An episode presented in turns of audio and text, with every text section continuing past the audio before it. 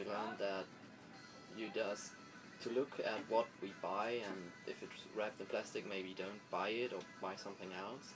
And that if you are some somewhere in the nature just pick up your um, trash after before you go and just throw it in the next bin.